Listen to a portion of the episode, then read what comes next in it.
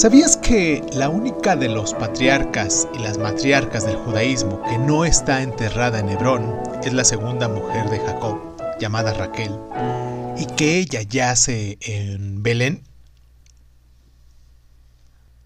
Sara era la mujer de Abraham y la matriarca de los judíos.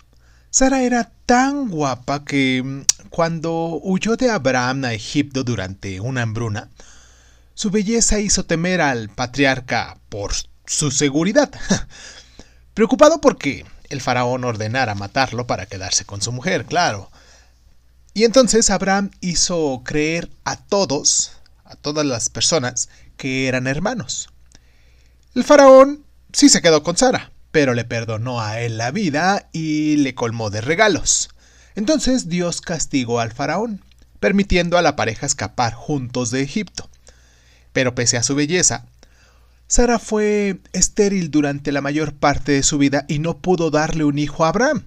Por ello, era su costumbre, le facilitó a su criada, Agar, para que pudiera dar continuidad a todo su linaje.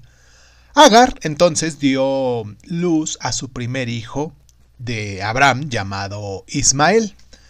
Y tras este nacimiento la relación de Sara con Hagar se hizo muy tensa. La criada ya no le guardaba respeto y ella estaba celosa. Entonces Sara pidió finalmente a Abraham que desterrara a Agar y a su hijo. Y de acuerdo con la tradición judía, Sara tenía mayor visión profética que el propio Abraham y por lo tanto él accedió a sus deseos. Cuando Sara contaba con alrededor de unos 90 años. Dios le dijo a Abraham que por fin podrían engendrar a su hijo. Lo que hizo reír a este.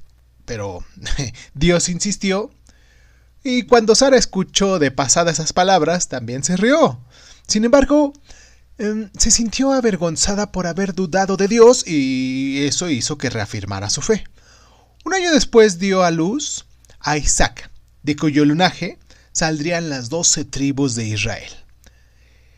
Bueno, casi 40 años después, Sara moría en Hebrón a la edad de 127 años, y de acuerdo con algunos escritos, su fallecimiento tuvo relación con el sacrificio que estuvo a punto de llevar a cabo mm, Abraham con Isaac. En una de, de esas historias se cuenta cómo Satanás le dijo a Sara que Abraham había matado a Isaac. Cuando descubrió que en realidad no había sido así, murió de alegría.